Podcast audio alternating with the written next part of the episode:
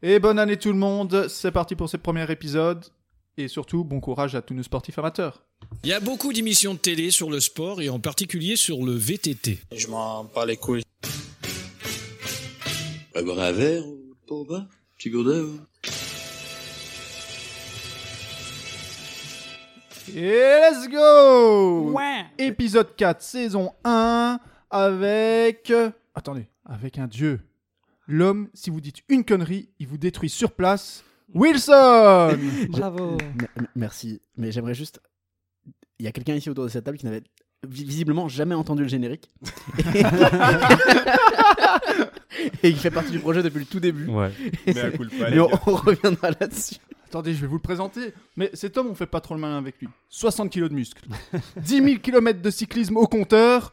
Dimitri Ah, Bravo. tous, à tous. Hola. trop beau Et enfin, bah vous avez déjà entendu sa voix. Cet homme, il prépare toujours tout à l'avance. On lui laisse une semaine de plus pour rien faire. Jaden Salut mes petits sucres. Ah là là. Allez, on se retrouve pour cette année 2021. Et- Ou 2020 partie 2 comme j'aime l'appeler. Ouais, on espère quand même de l'amélioration. Bon courage surtout à tout le monde. Et euh, justement, profitez de ce confinement pour écouter tous nos épisodes, tout la buvette. N'oubliez pas cœur de champion championne. Et on vous prépare encore d'autres surprises pour cette année. Je vends également une Clio 2016. Alors, à ce qui paraît, elle a fait le Dakar d'ailleurs. Elle a fait le, euh, elle a fait le Matongué, si tu veux. Alors, euh, nous allons commencer avec les infos insolites. Et oui, malheureusement, notre ami Nico n'est pas là. Mais Wilson prend la relève. Wilson, c'est à toi. Merci beaucoup, déjà. Alors, euh, moi, ce que je vais vous proposer, oui, donc c'est quelques infos insolites euh, datant de. Pas forcément récemment, mais euh, des infos, du coup, autour du sport, ou euh, de loin ou de près. Et je vais vous donner quelques petits indices pour que vous essayiez de trouver vous-même le titre, qui est un petit peu accrocheur. Donc, le premier, c'est un kayakiste. Et un kayakiste, il lui arrive euh, un, un petit truc bizarre. Qu'est-ce que vous pensez que ça peut être? Hmm. Un trou dans son kayak. Euh, Non. N'hésitez pas à aller chercher loin. hein. Je sais pas, il, Sa pagaie s'est cassée en deux. il se fait porter par une baleine. Ah, là, on a l'animal. On a un animal, mais c'est pas celui-là. Mais ça, ça parle d'animaux. Ça parle d'animaux. Ah, il s'est fait bouffer par un requin. Euh, non, un animal euh, plus. euh, Il se fait escorter par des dauphins. Ouais. Non, pas, pas, pas vraiment. Il s'est fait tirer par une tortue de mer. Euh, non, pas non plus. Euh, Alors, pensez à un animal, un animal qui est plutôt sympa et gentil. euh, un dauphin euh, Non. moins, L'aviator. moins poisson, moins, moins po- dans la mer, mais pas que, Magikarp. pas que dans la mer. Un Tortank. pingouin. Pas, Un pas loin des pingouin. pingouins, ça, dans la même région Un généralement. manchot, Une ah, otarie. une otarie. Une- Un phoque. voilà, un phoque. C'est un, phoque. phoque. Et qu'est-ce qu'a fait le phoque Euh, pensez Fuck toi-même, s'est ouais. posé sur son kayak. Non, un phoque, euh, non. Il a utilisé un autre animal pour le coup. Quoi? Attends, donc il y a deux animaux. Il y a un phoque et il y a encore autre chose. Ouais. Quoi cette partie L'autre animal est plus utilisé comme un objet, mais ouais, c'est un peu ça. L'autre animal est plus. Donc il y a les phoques. Attends. Qu'est-ce qui peut être utilisé comme un objet? Une mouche hein, sur une canne à pêche, ça peut être utilisé comme un objet. Mais c'est le phoque qui utilise le- l'animal pour le coup. Le phoque, il Attends. a utilisé un animal. Il a utilisé un poisson pour frapper le kayakiste. Oui, que- comme un, un poisson, mais plus un, un mollusque. Un coquillage. crabe. Ou- Il a envoyé une huître Mollusque, ou quoi mollusque. Une moule. Il a envoyé- Mollusque, mollusque, pas euh, Ah. mou, quelque chose, pas forcément petit mollusque, quelque chose de mou, quelque chose Une d'invertébré. De mer. Il a Je sais envoyé pas si c'est un une, vertébré en vrai. Avec plusieurs, euh, plusieurs bras. une pieuvre. Une pieuvre. Une pieuvre. Donc Il a un envoyé- phoque, un phoque se sert d'un poulpe pour gifler un kayakiste. What Qu'est-ce qu'il a énorme. fait en Nouvelle-Zélande, une virée de mer a donné lieu à une scène de, de la nature plutôt insolite. En effet, un kayakiste a eu la surprise de se faire frapper au visage par un poulpe propulsé hors de l'eau par un phoque. Il y a une vidéo sur YouTube et je vais vous proposer de l'écouter. C'est Euh, un pour cartoon le coup. ou. Parce que le son. Là, les kayakistes ils sont en mer. Il a sa GoPro. Le gars a l'air heureux. Et là, Oh mais. oh mais. Attends, parce que moi j'ai l'image devant moi, mais c'est choquant. C'est- mais c'est c'est délibéré. C'est une claque délibérée. C'est une- le phoque, on vous mettra la vidéo sur, sur, euh, sur les réseaux, mais le, co- le phoque avait vraisemblablement vraiment envie de frapper ce kayakiste qui gueulait. Un petit peu trop. C'était peut-être dimanche le matin. Et ça l'a dérangé. Mais... On vous mettra la- la- la- le lien sur, euh, sur Facebook, sur Instagram. Ok. Et sur Snapchat. Euh, c'est Jaden qui s'occupe du Snapchat de Podcast Sport, donc euh, n'hésitez pas. Ouais, Et a en général, Snapchat ceux qui. Non, du tout. Heureusement, parce que qu'il y avait un Snapchat. il prépare tout aussi bien que c'est. Ah, T'es pas prêt pour ma chronique. Je te le dis déjà maintenant. Toi non plus. alors le suivant, alors le suivant c'est euh, c'est dans le foot et euh, voilà, il y, a, il y a un gardien de foot, il lui est arrivé une bricole. Euh, pourquoi et comment? Qu'est-ce qui s'est passé? Un chien on, a oublié. après. on a oublié de le prendre. Non, non, pas, pas dans le même genre. Attends, un gardien de foot? Non, mais genre, il n'y a pas une histoire où. Il était euh, occupé à boire sa gourde et euh, il y avait une attaque. Non, Non, ça c'est Jérém en Ça, c'est-. Mais ça c'est plutôt courant. en vrai. Ça- ça- Il- Quelque chose d'assez fou genre. Il a célébré un goal euh, contre-attaque. Non. Il y a un supporter qui est fou. descendu pour le gifler avec un poulpe. Et le supporter était un phoque. Euh, non, non, non. Euh, c'est arrivé après le match. Bon, je vous donne un indice, c'est arrivé après le match. Euh, quelque chose à rapport avec le match. Il est arrivé quelque chose après le match. Il est resté sur le terrain, on l'a oublié sur le terrain. Ça, c'était déjà arrivé, mais c'est pas ça. Ah, ça, c'est le, joueur. ça, Il s'est pris un carton. carton rouge ap- après la fin du match. Euh, non, ça arrive plutôt souvent si t'es agressif Ah ouais. envers l'arbitre. C'est pas si, si peu courant que ça. De vraiment après le match. Genre, il était déjà chez lui. Et, Oh. euh, Euh, C'est un gardien, des-. Attends, le match a eu une conséquence. Il y avait et, euh, une prolongation et, euh, Et il est rentré chez lui. Oh, ça t'imagines C'est ça Non, c'est pas Ah, ça. mais- Ah, c'est Oh C'est encore plus fou, croyez-moi. Attends, attends. Euh, un truc fou, qu'est-ce qui pourrait arriver de fou Ah, ouais. Le gars, il est déjà rentré chez lui, tu nous as dit. Remise des médailles, il est rentré chez lui. Non, mais c'est pas. Quelque chose. Il s'est passé quelque chose dans le match. Ok. Ouais. Et après coup, à cause de ce match, il lui est arrivé un truc. Alors, il, il a. La police est venue l'arrêter après le match. Pourquoi? La police est venue- Attends. Oh, il a tué un type? Non, sur le terrain? Non, Non. Il a blessé? Non. Il a vendu de la drogue? Ça a à voir vraiment avec le match, avec le, Ah. Le match le même. résultat, quoi. Un pari? Oh, et ouais, c'est peut-être une histoire de Un Paris, non? C'est une histoire de. En fait, alors je vous explique, c'est un gardien de foot arrêté par la police après avoir encaissé 43 buts. Oh non Mais Ça m'arrive tout le temps, moi. Attends, est-ce que le gardien, il s'appelle pas Alphonse Areola Et du coup, alors ça se passe en Allemagne, à Wondwort, et le gardien d'une équipe allemande de football a été interpellé et emmené au commissariat de police parce qu'il avait encaissé 43 buts 5 jours plus tôt lors d'un match de championnat. Il a été libéré peu de temps après son interpellation. Il s'appelle Marco. Areola. Alors, désolé, je vais, je vais, euh, je vais écorcher son nom, mais c'est Kviotek avec un W. Âgé de 25 ans, a connu une des histoires les plus improbables à raconter pour un gardien de football. Comme l'explique le site World Soccer, le 11 septembre dernier, ce gardien de l'équipe du SV Vandervoort, Vandervoort Oui, oui, oui, j'avais vu ça. 1949 EV en Allemagne, a eu le malheur de prendre 43 buts lors d'une rencontre opposant l'opposant au club du PSV Oberhausen. Il faut dire que son équipe a évolué une majeure partie du temps à 8 contre 11 et que le score était déjà de 35-0 à la mi-temps. Oui, j'avais vu ça. Donc euh, le- le- évidemment la police elle est venue parce qu'elle pensait que c'était une histoire de match truqué, mais finalement elle a été relâchée et euh, l'équipe elle-même s'en est a rigolé de ce score plus tard euh, sur les réseaux sociaux. Mais il y a une chouette anecdote par rapport à cette histoire, c'est que deux jours plus tard, le gars, il s'est acheté une Lamborghini. Alors le prochain, euh, le sport c'est le golf. Quel- Oh oui. On est parti pour un truc. euh, J'aime les clubs. Ok. J'aurais dit j'aime les trous. Chacun aime ce qu'il veut. euh, nous respectons tout le monde ici. Alors, qu'est-ce que un truc de golf, un truc de fou Vraiment, là pour le coup, c'est vraiment genre euh, pff, mégalomane. Soyez mégalomane. quoi. Mhm. Un type a réussi à faire tous les trous en un coup. c'est genre la balle, elle sort du trou J'ai dit méga- trou. J'ai dit mégalomane, mais pas impossible, si possible. Non, mégalomane Attends. dans le sens mégalomane par rapport au gars ou genre euh, Dans le sens, euh, dans le sens, soyez, voyez des grandeurs quoi. Genre, soyez fous. Le gars il a tiré tellement fort sur ce- sa balle de golf qu'elle a touché un avion. Mm, Non, quelque chose. Non, on en parle. pas- pas- C'est insolite, mais pas insolite. C'est insolite, mais c'est un peu une vraie news quoi. C'est pas tellement un truc de fou. Il a tué quelqu'un avec la Oui. vitesse de la balle. Non, mais justement, c'est pas vraiment un truc de fou comme ça. genre, Ok. c'est- Euh, il s'est trompé de chaussettes. euh, non, C'est pas un truc de fou Hmm. pourtant. Non, c'est Ouais, pas c'est un truc de fou du tout même. Il avait oublié de mettre son parc-mètre? Euh, je sais pas, flasher pour excès de vitesse avec son, Avec son- son- sa voiturette. Il a trompé sa femme. Ah non, ça c'est Tiger Woods. Euh, non, vas-y, peut-être plus de, plus de contexte. Plus Euh, on parle de. euh, alors c'est un trou.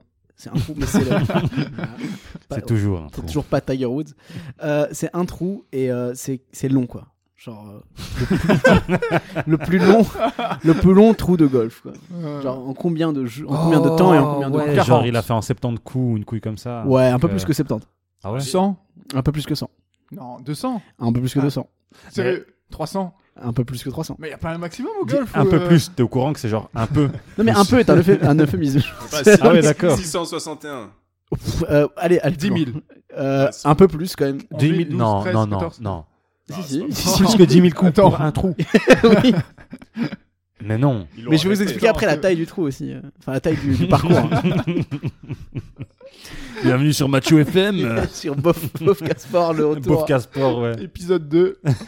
Mon Dieu. Alors, vous êtes pas prêts pour la Ouais. prochaine en plus. Vas-y, C'est euh, encore 26 000, euh, 26 000 trous. 20 000. 20 non, 000 coups. plutôt. 20 094 coups.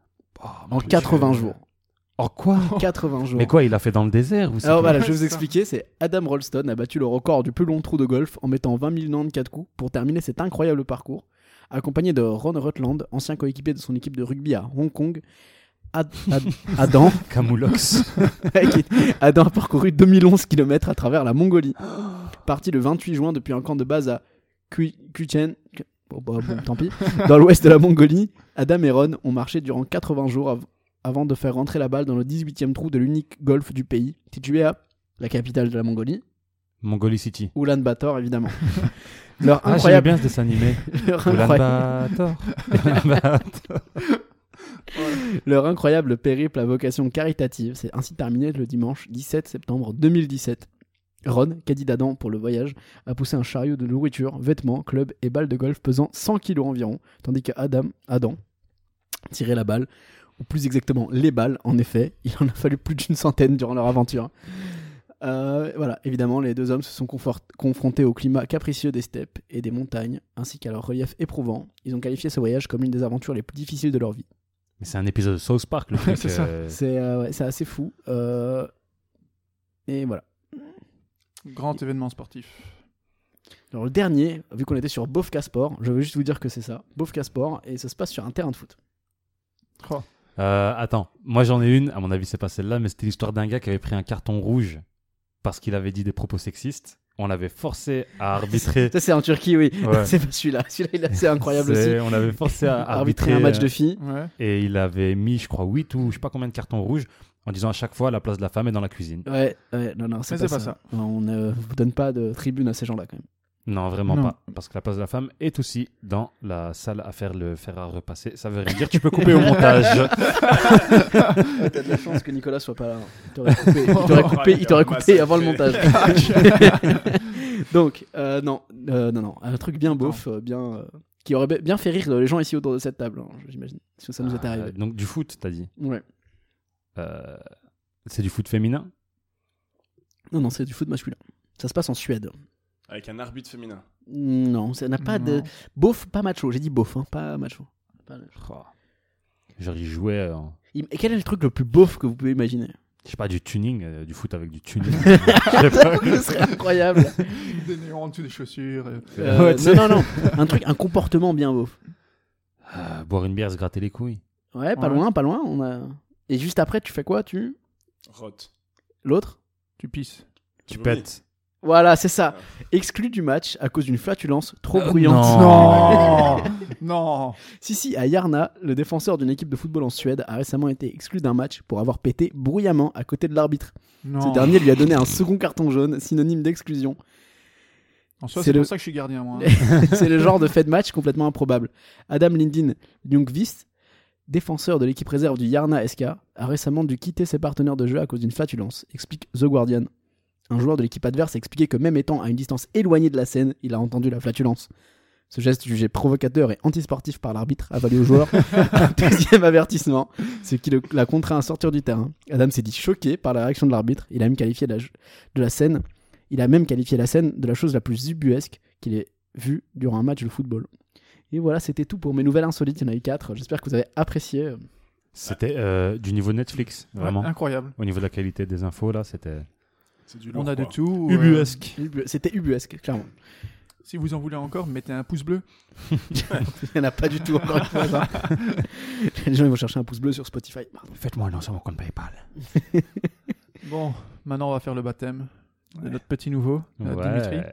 Il va nous parler aujourd'hui biathlon. Excuse-moi, petit nouveau, mais le gars était quand même là à la fondation de Podcast Sport. Ouais, mais il, conna- il connaissait quand même pas le générique. Ouais, il s'est perdu en chemin. euh.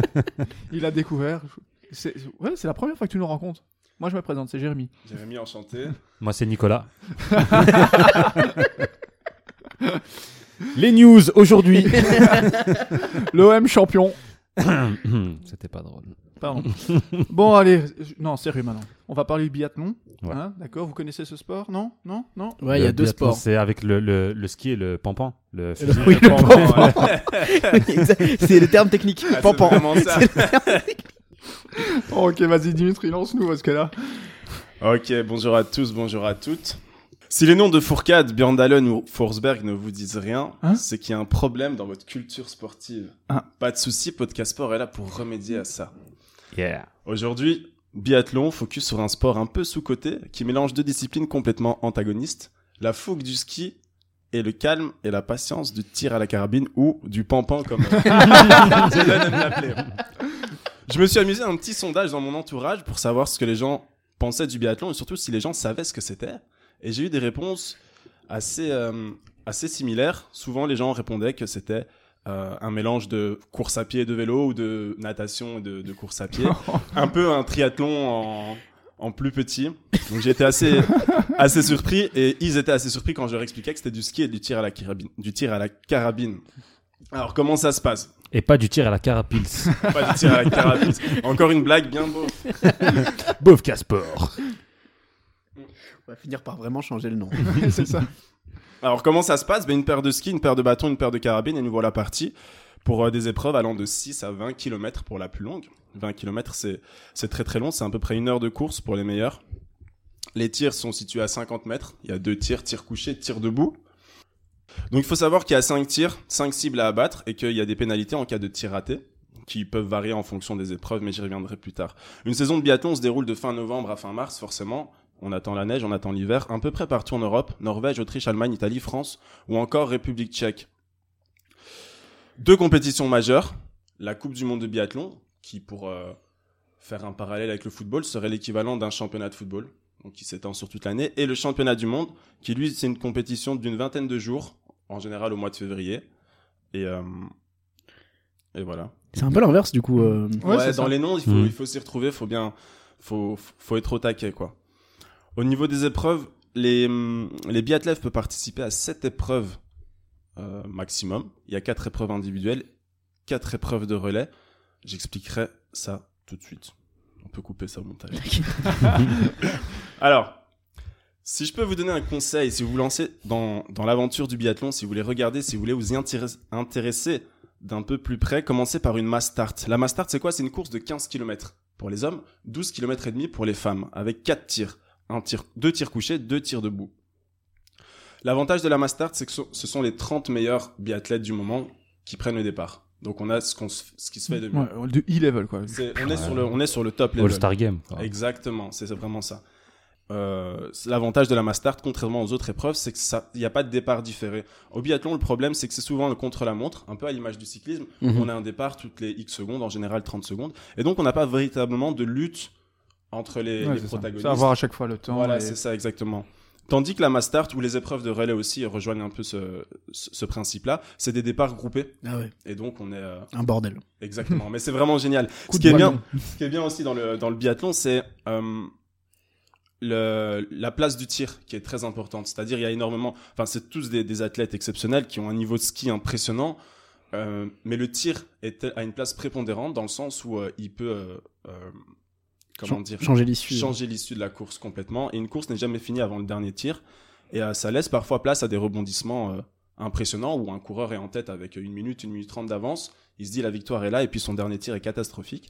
Et, et il perd et il devient cinquième, sixième, septième du, du Ouais. classement. Comme dans Colanta un peu, non Je veux pas partir sur ce débat-là. Mais c'est c'est imprévisible, sauf, sauf quand Fourcade participe. Parce que là, euh, Sauf quand Fourcade participe. Heureusement. Martin Fourcade, c'est ça Ouais, Martin Oui. Fourcade, la Ouais. légende du biathlon. Je connais son nom, je savais même pas quel sport il faisait. Tellement Voilà. il, il doit gérer, à mon avis. Heureusement pour, euh, pour le suspense, il a quitté le biathlon euh, l'année passée. Et, euh, et ça se passe bien, puisqu'on a, on a un classement plutôt, plutôt serré aux avant-postes. Donc c'est un peu plus gai à suivre, surtout cette année. Si je peux vous donner encore un petit conseil pour suivre, pour s'y mettre, suivez le- les courses féminines. C'est pas une blague beauf, vraiment. Elles sont jolies, c'est sûr.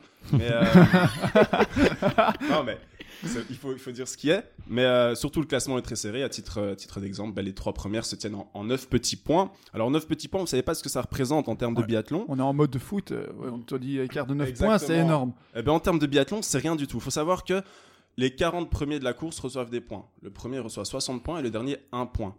Donc 9 points, quand on gagne 60 points sur la première course, Mm. c'est ouais. D'autant plus que le deuxième prend 54 points, donc il y a déjà 6 points de comblés. Donc ça peut aller très très vite. Donc c'est très très intéressant de côté féminin cette année parce qu'on ne sait pas dire à l'avance qui va gagner. Euh, les points sont attribués, donc, euh, vont dans un classement général. Il y a plusieurs euh, titres décernés en fin d'année en biathlon. Il y a d'abord le gros globe de cristal, qui est la récompense ultime, un peu le maillot jaune du Tour de France, si on doit faire le parallèle toujours avec le cyclisme.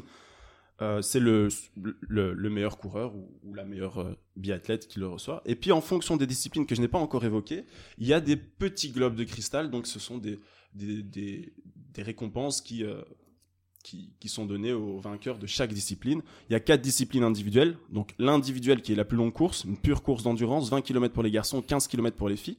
Il y a le sprint, qui est la course la plus courte, 10 km pour les garçons, 7 km et demi pour les filles.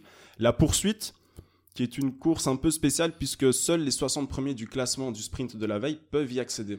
C'est-à-dire qu'il faut pouvoir faire un bon sprint pour être en poursuite. Là, on est sur 12, et demi, euh, 12 km pour les garçons et 10 pour les filles. Et enfin, la Master dont je vous avais parlé un peu plus tôt, 15 km pour les garçons, 12 km pour les filles. Euh, chaque fois 60 points pour le premier, etc., etc., avec un, un ordre décroissant de points. Et donc, sont reportés dans le classement général. Donc, par exemple, si un coureur gagne 60 points sur une épreuve de sprint, il va marquer 60 points au classement général et sur la discipline du sprint. Et donc, les classements sont, faits ainsi, chaque épreuve, chaque semaine, chaque week-end. En général, il y a des, épreuves. Ça varie de 3 à 4 épreuves euh, pour les filles et pour les garçons. Euh, et donc, pour distinguer les, leaders, parce que ça reste des cibles à abattre sur, euh, sur les pistes, il y a des maillots, de nouveau, parallèles au Tour de France. On a le maillot jaune, qui représente le leader général, et le maillot rouge par euh, épreuve euh, distinctive. Donc, si euh, on est sur une épreuve de sprint, bah, le, le leader du classement du sprint aura un maillot rouge. Et nouveauté cette année, ils ont intégré le maillot bleu. Le maillot bleu qui représente le maillot du meilleur jeune de moins de 25 ans, à Mm. l'image du maillot blanc euh, Ah, donc c'était c'est tout nouveau ça. Tout nouveau cette année. Tout nouveau, tout nouveau, tout nouveau. Et euh, nouveauté aussi, au championnat du monde cette année, il y aura les maillots distinctifs, c'est-à-dire que le premier du classement général en Coupe du Monde portera le, maillot jaune lors des championnats du monde, histoire de montrer. Moi, j'ai une petite question. Ouais, Euh, et je crois que c'est peut-être pareil pour le cyclisme ou pas. Enfin, vous me corrigez vu que je suis pas super calé. Les maillots, à part se différencier euh, visuellement, est-ce que ça donne des avantages en plus? Aucun. Non. Aucun, Ok, c'est juste, juste euh, une différenciation C'est- du flex. euh, Et non, il y a un côté aussi, genre à la télé, bah, tu le repères plus facilement. Ouais, ah ça. ouais, ouais. Et puis même les coureurs entre eux, ils savent que c'est la cible. à Voilà, c'est ça. Et dans le cyclisme, Ah, dans le cyclisme, il y a beaucoup ça, genre, tu sais que le maillot jaune, bah, c'est le mec que tu dois Ouais. absolument avoir derrière toi parce que si tu veux le rattraper, quoi. Ouais, c'est ça. Ça permet de situer euh, facilement. Bien que tous les coureurs en général se connaissent, savent se repérer, mais ça permet d'avoir Surtout une pour le- vision le Et pour le public, pour le public, ça joue beaucoup. Surtout oui, pour le public. Ah, bah, D'ailleurs, tu sais quand a lieu la prochaine compétition? Est-ce qu'elle a lieu maintenant Actuellement, à l'heure où on vous parle, je suis en train de rater euh, le relais Ah. des dames. Euh, Ah, bah, alors tu sais quoi? Quel sacrifice. Casse-toi. Mais du Non. coup, Ouais, dis-moi. vas-y, non, euh, termine ce que t'avais dit. Non, j'allais dire justement, si vous, si vous voulez vous y mettre, à partir du, du 12 février, il y a les championnats du monde qui passent sur, euh, sur Eurosport notamment. Il y a toujours moyen de trouver des résumés aussi sur, euh, sur le net. Ok, un favori? Pour les championnats du monde, c'est difficile, ça dépend des Un épreuves. favori. Ah non, ton Les favori. gens veulent parier. Écoute. Ouais. Les gens veulent parier. Allez, type, si- s'il ouais, faut allez, mettre une pièce sur quelqu'un, évidemment, il y a, y a- il y a Johannes Beu, euh, qui, Ouais. qui est le- l'archi favori, le Ouais, nouveau Martin. Fourcade. Ouais, ça va, il a une bonne cote. Mais euh, si vous voulez un, un petit outs- outsider, je dirais peut-être pourquoi pas le russe Alexander Longinov, côté garçon, et chez les filles, peut-être euh, l'autrichienne euh, Hauser, qui Impressionnant. Ah, ouais, ouais, en ouais. Impressionnant. dit qu'il connaît pas. mais non, mais parfait. Et, euh, ouais. et euh, vraiment, je pense que le biathlon, c'est un sport qui récemment, enfin même ces dernières années, gagne, de- notamment grâce à Martin Fourcade Grâce et en France beaucoup, gagne beaucoup, beaucoup, beaucoup de, de, de plus de, de Bah, spectateurs. si un petit et- newbie comme moi euh, connaît pas le sport mais connaît Martin Fourcade, c'est que je pense qu'il Ouais, fait bien ouais, son il taf. C'est ça. Le- il, a, il a vraiment porté haut les couleurs. euh. Mais il est actif, hein, il est actif sur les réseaux, il se bat pour que le biathlon soit reconnu. Et, comme, et ben, euh, d'ailleurs, je sais pas si vous connaissez euh, la Fédération française de la loose, qui a un compte Oui. euh, Facebook et Ouais. Twitter. Et euh, il s'en joue beaucoup parce que bon, lui, c'est vraiment pas un loser, donc c'est le pire ennemi sans doute de la Fédération française Ouais. de la loose. Et donc il y a tout ce petit jeu à chaque fois euh, qui est très marrant. Et c'est un mec qui a vraiment pas la- qui a pas l'air d'avoir la grosse tête. Et il avait fait cette interview très connue où euh, il répète exactement. euh, le la- discours d'Astérix. le- et, le euh, discours Obélix, et euh, c'était très marrant. Euh, donc ça, ça c'est un mec qui est cool. Et qui Ah, a- c'est lui, le avec. euh, C'est lui. Ah, c'est lui. C'est lui. Peut-être de là que tu le connais. Ah ouais. Ouais, il connaît juste de ça, tu vois. Non, mais non, te- c'est un nom qui revient souvent, tu vois, mais j'avais vu la vidéo sans savoir qui c'était du coup. Non, mais voilà. Bah, c'est Martin c'était lui. Ah, ouais, Mais franchement, tu m'as donné envie de suivre le biathlon. Et je Ah, dis pas ça pour te faire plaisir. Non, ouais, c'est- c'est Ben, en vrai. vrai, les championnats De du monde, vrai. je vais y jeter un petit œil. euh, Championnat Franchement, du monde du ouais. 12 février jusqu'au jusqu'au 21 février, je pense, et euh, ça se passe. euh, 9 jours Ouais, peut-être un peu plus. C'est par équipe nationale. On avait dit date. 20 jours, c'est pour ça que. Euh, je- Non, peut-être 3 février. J'ai plus les Euh, dates. 3 mars, tu voulais dire, oui. Mais, Non, février. Mais ça commence le 12. Ça commence le 3 alors peut-être. 3 février, peut-être que ça se finit vers le Ah. 20. J'ai plus les dates exactes en tête Ok, et ça mais, se passe euh, en, en République On tchèque. dira, on dira les choses de manière. J'ai encore des questions, excuse-moi. j'ai- Ouais, euh, c'est genre par équipe nationale Ouais, voilà, c'est vrai que je l'ai pas dit, ça se passe par équipe nationale, il n'y a pas de club. Comme, euh, on en a une ici en Belgique? Il y, a, il y a une équipe nationale en Belgique. Sérieux? Euh, côté garçons, ils ont même un relais, donc ils ont, ils ont quatre participants. Voilà, c'est pas une grande nation, mais ça se défend. Côté filles, il y a juste deux, deux filles, je pense, donc pas moyen de faire les relais. Mais, euh, mais non, il y a, il y a- il y a des affiliés en Belgique et ça marche. Et les plus grosses nations. La Norvège, indéniablement. Norvège-France, c'est- un, un cran au-dessus. Et derrière, euh, derrière les Italiens, les Suédois, les, les Russes sont capables de faire des choses, mais Norvège-France, c'est. La Jamaïque. Jamaïque. Jamaïque, Oh, ouais. Ouais, on avait la référence. Mon petit gars. J'ai une anecdote sur, euh, sur la Norvège et la France. Je pense que je l'ai noté ici. Ils se sont partagés, je l'ai plus. Super anecdote. Il nous vend du rêve. non, je l'ai plus. je- Mais je Tu pense que fait une c'était l'équivalent en fait. d'une cinquantaine de podiums euh, la saison passée euh, sur, euh, sur maintenant tous en podium. Donc. Et euh, on parlait de sport euh, en général et de la France. Euh, alors on, est, on fait, euh, on enregistre, on ne sait pas, mais le Portugal a battu euh, la France au handball. Euh, Ah, ça, c'est Euh, impressionnant. Euh, on ne le sait pas parce que c'est Ouais. ce soir, mais euh, vu qu'on Ouais. va sortir ça dans le futur, euh, dire, Je, pense- dire. je pense qu'il faut pas trop s'emballer parce que. Il m'a fait paniquer Je prends- parce que je voulais voir le je- match, j'étais occupé à me dire je quoi, j'ai pense, loupé. je pense ne pas prendre trop de risques de dire que le Portugal va gagner. hein. Euh, ouais, non, pas du tout. Il faut savoir qu'ici, les prédictions sont souvent vraies. On avait vrai. parié PSG Bayern en finale. Et on avait parié Ah, que On Bayern- s'était juste trompé sur le 18-18. Mais- C'est vrai qu'on avait parié celui-là. Mais voilà. D'ailleurs, encore désolé, hein, Jaden. Mais... non, 2020 n'a jamais existé. D'ailleurs, en parlant de 2020, tu voulais pas nous faire un top et flop 2020 Bah alors figure-toi que je vous avais préparé une super, euh, une super chronique. Ouais, je je voulais ça. vous parler de la, de la Dream Team, euh, l'autre Dream Team de 80, euh, 92. Je me rattrape, c'était 92. Donc euh, de 92 de l'équipe de Lituanie. Et en fait, j'ai passé tellement d'heures à travailler, à travailler. Et je me suis dit, mais en fait, on est là, on, on parle du passé, mais on parle pas du présent. Et le présent, c'est aussi le passé. Et le présent, c'est le futur. Oh, c'est pas Tu vois. philosophique ici, d'accord Du coup, je me suis dit, pourquoi pas, en fait, avant toute chose, simplement revenir sur euh, ce qu'on a pensé de cette année 2020, qui a été riche en événements, mais également en événements sportifs, plutôt que de parler d'une chronique que j'ai absolument travaillée. du coup, je vous laisse la parole, les gars. Quels sont vos tops et vos flops de cette année 2020 Ok, euh, ça vous dérange pas, je commence? Vas-y, vas-y. Bon, allez, Jaden, rien que pour toi, la victoire du Bayern. Je disais donc, les gars, quels sont vos Non, Bah, Vas-y, ouais, la victoire du Bayern, Donc, quand clairement. même, pour moi, ils ont survolé cette Champions League. Ils ont une équipe Ah, machine. terrible, Ouais. une machine. Cette saison-ci, est-ce qu'ils vont faire le doublé? J'y crois quand même. Je pense qu'ils peuvent le faire, mais une Champions League, on sait jamais dire ce qui peut se passer. Et, je trouve que l'histoire elle est bien parce que c'était pas, pas, pas forcément gagné. On se rappelle que Niko Kovac Ouais. va, sort- va se faire virer en plein milieu de Ah, saison. bah oui, mais oui. Et euh, enfin, on est dans une saison un peu de transition, euh, beaucoup de retraités, Müller est plus haut niveau, et pourtant, euh, vraiment, ils se remettent en Voilà. route. Le, re- Exactement. le retour de Manuel Neuer aussi. euh, Ouais, Manuel Neuer au ouais, grand vrai. haut Au niveau, grand vraiment, niveau, je pense que niveau, ça a beaucoup joué. Bah, la finale pour lui, quoi. Enfin, Ah, Mbappé s'en souvient. hein. Le- Lewandowski, lui. Ouais, ouais. Et- mais c'est fou, comme c'est c'est même plus que juste des arrêts. Je pense que Neuer est tellement impressionnant qu'en tant qu'attaquant, tu te retrouves face à une situation où tu dis, mais genre en fait, je vais pas réussir à lui marquer de Mentalement, manière simple. ouais. De pression. Oui, c'est ça, c'est un combat mental. Et tu dis, je vais pas lui marquer de manière simple. Donc je dois- tu, tu le sens dans sa frappe où il a quasiment le goal ouvert. Ouais. Il essaie bien de placer parce qu'il sait que Neuer peut arrêter n'importe quelle grosse frappe. Et, euh, et c'est ça, genre, Moi, j'ai à sens- peu près ça d'ailleurs. tu sens qu'il a suis au goal, j'ai à peu près ça, sauf que les attaquants pensent l'inverse. Oh putain, il est tellement merdé que j'ai marqué. tu vois ouais, c'est ça. Genre, la cage, elle fait euh, 10 mètres sur 10. euh. Alors que sachez que Jérémy est grand.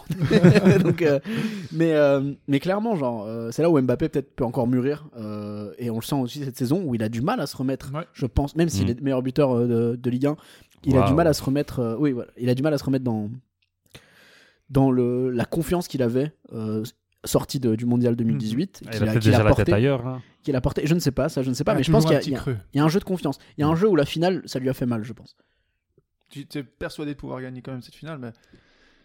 Et. Bah- Et- et attendez, on parle de flop en même temps ou on reste Comme sur tu les tops veux. Tu Parce sur que les alors flops. justement, un de mes flops, c'est pas de Ballon d'Or. Franchement, j'étais déçu. Ouais. Où je me dis, allez, il, mérite. Il n'y a pas photo, je pense. Le gros, ouais, le gros flop pour moi, c'est le fait qu'en plus, c'était la première fois depuis 10 ans euh, que ça allait pas ni être Messi ni Ronaldo, certains. Ouais, dire, unanimement. vraiment. unanimement, et même, euh, même pour moi, aucun des deux dans le top 3. Je suis désolé. Ouais, non, je suis, euh, moi je suis d'accord là-dessus. Mais vous en pensez quoi de la, Je la rumeur euh, Mais je rappelle que depuis 10 ans, l'an passé, c'était Modric, hein, Wilson. Donc, euh, Ouais. Ah ouais, Ouais, mais, ouais, mais ouais, est-ce que vraiment. On on est d'accord. Il ne mérite pas, mais voilà, je rappelle, moi je suis. Non, c'est vrai que Oui, Modric, non, mais c'était- je veux suis dire, sur les de manière, donc, de manière euh, légitime, disons-le, de manière légitime, où vraiment aucun des deux n'a- n'a- n'a- ne serait-ce. Ah, Est-ce que place dans le top 3. Ronaldo et Messi ont mérité tous leur ballon d'or?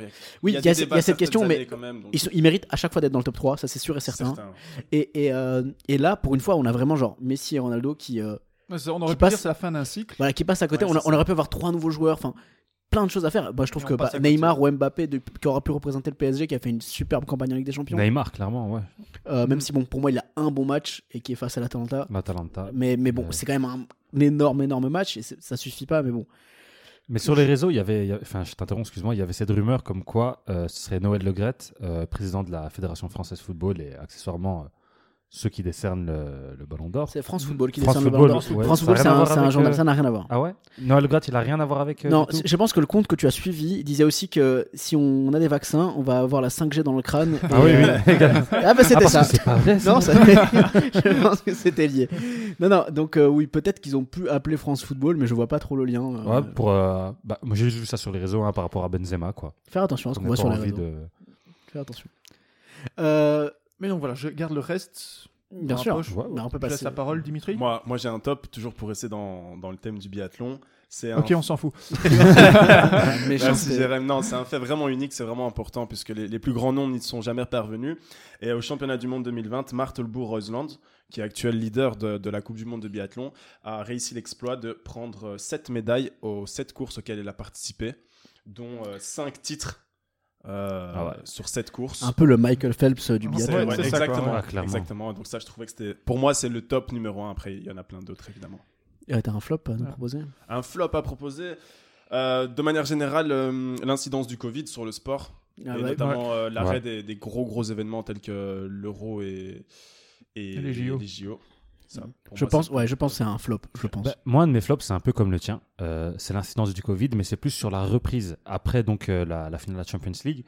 Le, le calendrier infernal. Ouais. Ouais. Je sais, en termes de football, euh, vous me dites si, si vous êtes d'accord avec moi, mais c'était d'une qualité exécrable. Les matchs étaient tous d'une purge. C'était nul. Mais même pour, l'intégrité physique des joueurs, hein, il suffit de voir les, les, les listes d'infirmerie. euh, Ah bah, mais il y a eu un moment où le PSG comptait plus de 11 blessés ça. en même temps. Et c'est pas, le- c'est pas le seul club. Et Liverpool maintenant, on voit qu'il y a a eu cette petite trêve. Oui, c'est ça. Non, non, c'est. Non, clairement. Mais moi, pour remonter sur un, pour rebondir sur un flop et qui du coup était pré-Covid, bon, flop, j'aime pas trop le mot, en disant plutôt moment extrêmement triste. C'est le, hum, le décès de Kobe Bryant en Ouais. début d'année et on en parlait en off. Ouais. Euh, c'est vraiment, je sais pas, on va pas s'étaler dessus, je pense, parce que c'est vraiment, vraiment badant. Toute la situation est très badante. Mais moi, c'est quelque chose, enfin, moi, son après-carrière m'intéressait quasiment autant que sa carrière ou sa fin de carrière, parce que j'ai pas forcément tout vécu non plus. Mhm. Mais, euh, mais c'est un personnage qui avait encore tellement de choses à, à- à apporter. Et puis, enfin, il, il avait quoi? Il était à sa troisième année de, de- Ouais, de retraite. ouais.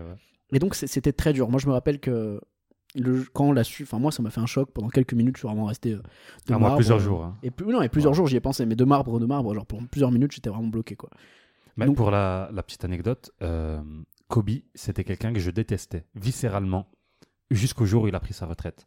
En fait, le jour où il a pris sa retraite, c'est ce jour-là où j'ai réalisé putain, mais quel monstre Quel monstre Ça a pris le recul, quoi. Ouais, c'est ça, c'est. Mais c'est un peu c'est un peu l'adversaire. Enfin, tu sais, genre, c'est comme les bons vilains dans. Disney. Ouais. C'est c'est quelqu'un, genre. tu t'app- t'apprécies à le détester entre guillemets parce que tu dis voilà il va te mettre une misère enfin il y a tellement de Mhm. chances qu'il te mette une misère à ton équipe préférée je veux dire quand il allait au Madison Square Garden moi c'était bon hein, ça servait à rien parce que Ouais. c'est vraiment voilà c'est bon Ah, ouvrez les jambes j'arrive. Mais euh, et, enfin la carrière est tellement légendaire son départ euh, enfin son dernier match euh, où tout le monde lui passe la Oh balle pour qu'il qu'il croque. Netflix, Netflix. Mais, c'était exceptionnel. Et, et puis on a senti que il a tellement bien géré son après-carrière où il était apprécié c'était Mm. vraiment le tonton de tout le monde.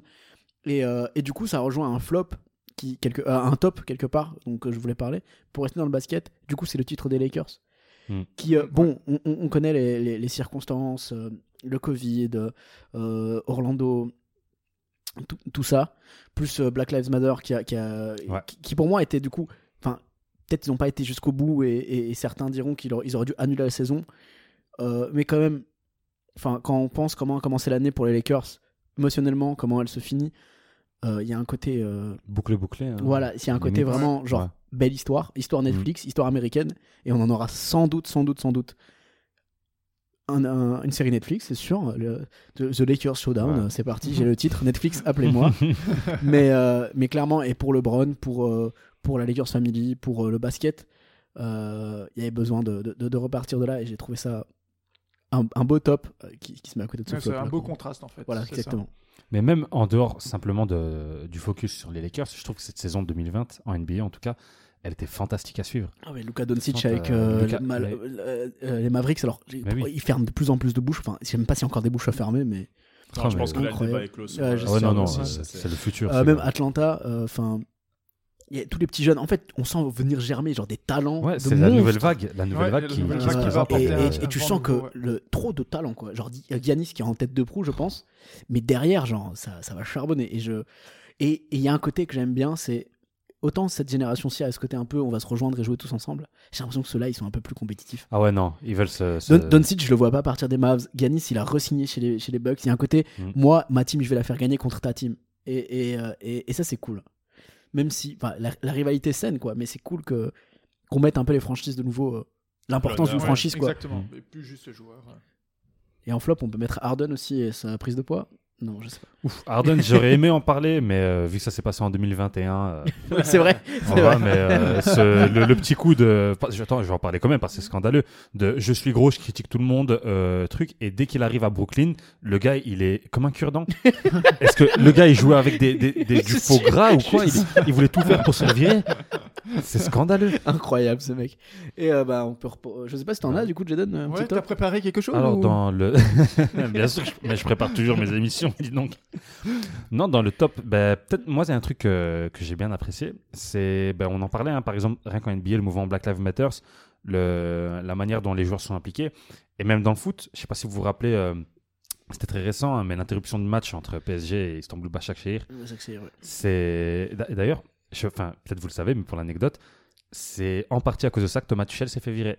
Parce qu'il voulait absolument que les joueurs remontent sur le terrain pour prendre les trois points sur tapis vert et les joueurs euh, trouvaient que ouais c'était pas nécessaire que enfin que la, la cause était plus grande que le sport à ce moment-là D'ailleurs, ça fait, c'est vraiment bien que tu en parles parce que ça me donne une idée de débat.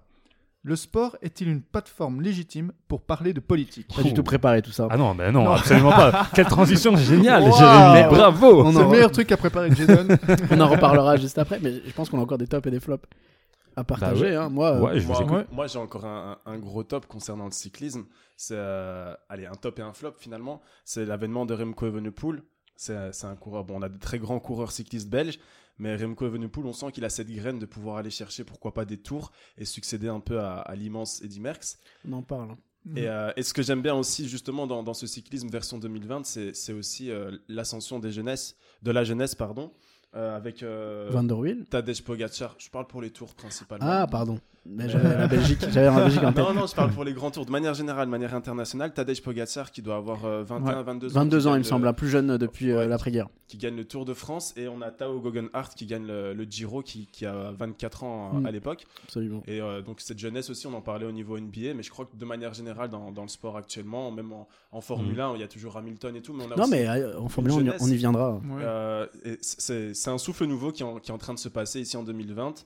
Et euh, je crois qu'on va pouvoir assister à des belles années de sport, des belles années de rivalité dans, dans le Complètement. futur. Bah, D'ailleurs, Wilson, tu parlais de Formule 1, tu. Mais on a un top et un flop en Formule 1, je pense. Le flop, évident, il est tout rouge. Ouais, ouais. Ouais, Ferrari, ouais. catastrophique. On espère On a- un, un- Oui, mais on sait, mais- oui, Oh. euh, mais bon, peut-être qu'ils sont déjà concentrés sur les nouvelles, ré- la nouvelle réglementation, qui du coup va reprendre un an de retard. Oui, mais à force d'être euh, concentré dans le futur, on en oublie le présent. hein. Oh. Oh, Bravo. oh, je... Alors, oh, bravo. je crois que ça va être le titre d'ailleurs. non, mais moi, ce qui me pose problème, c'est ils ont un pilote, enfin, ils vont chercher un nouveau pilote, enfin, euh, bah, pour l'année prochaine.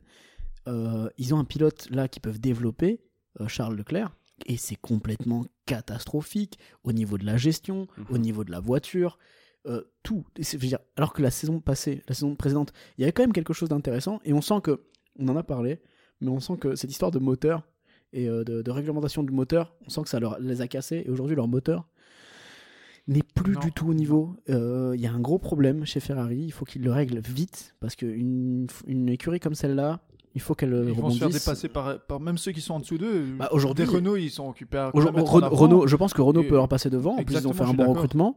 Euh, Fernando Alonso qui va revenir, on en parle. Ouais, ça, c'est un beau top, mais euh, il n'a pas encore roulé. Mais ce serait un, un- un chouette top 2021 s'il fait une belle saison. Mais il y a, y a- y a pire que ça. Il y a euh, Racing Point qui euh, a racheté la Mercedes de l'année précédente et qui du coup passe devant Ferrari. Euh, Red Bull est toujours là. Enfin, elle devient 5ème, 6ème. Quoi. Elle, va, elle va se battre avec. Elle s'est fait dépasser à certains moments par, Alpha, euh, par Alpha Tauri. Ouais, alors que Et, c'est et- c'est le même moteur. et par, non, Enfin, par pas même Romeo. moteur, mais- Alfa ouais. Romeo. Ils se sont fait dépasser par Alfa Romeo. Je veux dire, euh, c'est censé être la même voiture en moins bien. C'est ça. Il y a un problème. Donc Ferrari, il y a un problème, il faut vraiment le régler. Par contre, en top, Hamilton. Hamilton rattrape Michael, Mm. Michael. Schumacher. Ouais. Et euh, c'est pas fini, je pense. Euh, Hamilton a, a montré à quel point il est. Ok, la Mercedes. Ok, Mercedes. Ouais, voilà, il y a ce c'est trop fameux fort. débat de. euh, Ok. Il a une voiture. Ouais, Euh, mais il y a quand même le talent derrière. j'aimerais ouais, il faut la conduire, Il faut le voir. Voilà, il faut, Faut la la conduire. Il conduire. faut le voir rouler sous la pluie, mais c'est incroyable. C'est incroyable. Pour moi, prouver que tu es un vrai pilote de Formule 1, c'est gérer ta voiture sous la pluie. Et, Schu- et Schumacher, euh, Schumacher euh, il roulait pas avec euh, un chariot. hein. Non, non, la, non, Ferra- non, la évidemment. Ferrari des années 2000, euh, ça mettait un tour à n'importe qui. Et, pourtant, euh, Hamilton, n'importe quelle situation, je dire, le mec, il a, une, il a une constance, il est tout le temps dans le top 3. C'est, il abandonne jamais. Je crois, je sais pas, je, je crois qu'il a le record de, de, de, courses sans abandon. Euh, je sais pas, peut-être que je passe à côté d'une nouvelle parce que la, saison, suivi d'un d'un seul œil, mais clairement, Hamilton, c'est pas. Enfin, Hamilton est peut-être le meilleur pilote de l'histoire. Peut-être qu'on me frappera pour ça. Même en dehors, il, il a une aura, il a, Et- il a une Voilà, présence, justement, un et il a- et- ouais. Voilà. Et dans un monde comme la, Ferrari, euh, de- comme la Formule 1, où enfin, c'est très riche, euh, très euh, blanc quand même, faut, faut, faut, faut Ouais, ça. Il, émerge un peu de ce. Hamilton, ouais, il a, ils sont- il, a, il a mis son t-shirt, il a été critiqué. Il y a- je me rappelle d'avoir vu sur Twitter un mec qui disait, euh, c'était en anglais, mais oui, euh, moi le dimanche, je, je regarde la Formule 1 pour me reposer. Euh, je ne vois pas pour avoir de la propagande. Du coup, je regarderai plus la Formule 1. Bon, bah, très attristé de que tu ne regardes plus la Formule 1, mec. Au revoir. mais, euh, mais clairement, euh, enfin, le mec, il coche toutes les cases. Euh, Oui, et pour moi, excuse-moi, mais Mercedes a quand même de l'or entre les mains. Parce qu'il n'est pas juste pilote au niveau de l'écurie, il s'investit aussi bien sur le développement moteur pour que ça soit écologique, performant. Pour l'image de marque aussi. Ah, il c'est un pas- ambassadeur. hein. Voilà, il regarde C'est pas. un ambassadeur. hein, ouais. C'est Ouais, le meilleur ça. pilote du paddock, c'est indiscutable. Et euh, Je crois que Mercedes va tout faire de toute façon pour le garder. Ils vont tout faire. Il y a, il y a une bonne osmose là-dedans. Et je pense, comme tu dis, je pense qu'il va, il va partir sur son huitième titre. Et je rebondis, euh, Jaden, sur ce que tu as dit au, au niveau des ambassadeurs. Qui de mieux euh, pour parler d'ambassadeurs que, que Marcus Rashford, que je mets aussi Ah dans. oui. dans ah oui. Marcus, oui, un oui, gros oui, top oui. pour Marcus Rashford. Pour, euh, pas, pas sur le côté sportif, malheureusement, bien que Manu Ouais, fait une excellente revient. saison. Même lui. Mais hein. euh, sur euh, tout ce qui euh, tout ce qui est à côté, tout ce qui est plus politique, pour rejoindre aussi le débat Ouais. euh, d'après, Mm. Rashford, c'est c'est un gros gros top Ouais, Euh, bien sûr. de le voir ce qu'il fait. quoi. Je, humainement, je l'apprécie de ouf maintenant. Alors que c'était vraiment pas le cas avant. Pour moi, c'était un Mbappé du pauvre. Maintenant, pour moi, Mbappé est un Mbappé du pauvre. Donc, euh, Et un Rashford, et un Rashford, du pauvre. non, ouais, mais je veux dire, son, son implication sur euh, les, les jeunes défavorisés dans, dans les quartiers anglais, c'est. Il, le- il, le- il, le- il le fait même pas pour l'image. Non, il Non, parle. non, Non, le gars le fait pour le faire. Il parle Et il a pas peur de se taire, il a pas peur de dire les choses et il met, euh, Manu a besoin de, de, de- de gens comme ça qui viennent de, Manchester, qui, Mm. qui, qui sentent le club et qui en plus ont cette image qui, qui, qui porte bien avec Manchester finalement. Euh, en top, j'aimerais quand même revenir sur mon pays d'origine et euh, sur La Miguel, Lituanie. Miguel Oliveira euh, en MotoGP. Deux titres, enfin deux, pas deux titres, mais deux, deux victoires en MotoGP pour un Portugais. Premier Portugais à faire de la MotoGP. Exceptionnel, dont une à domicile. Et euh, je peux dire que c'est pour un pays comme le Portugal qui est très fan de moto. euh, c'est vraiment, ça fait vraiment plaisir. Et voilà, c'était juste ça euh, en top. euh. Et d'ailleurs, on, on peut parler de circuits qui, qui passent de- du MotoGP à la Formule 1. Portimao, j'ai bien dit. Ouais, Portimao, ouais. Ah, ça va, je commence à avoir l'accent, c'est bon. Il y a aussi Imola qui est revenu en Formule 1 et surtout le circuit my- mythique du Nürburgring. Oui, et d'ailleurs pour euh, Nürburgring, n'hésitez pas à écouter Bref de légende sur Niki Ouais. Lauda. On Yes. en parle vraiment. En description.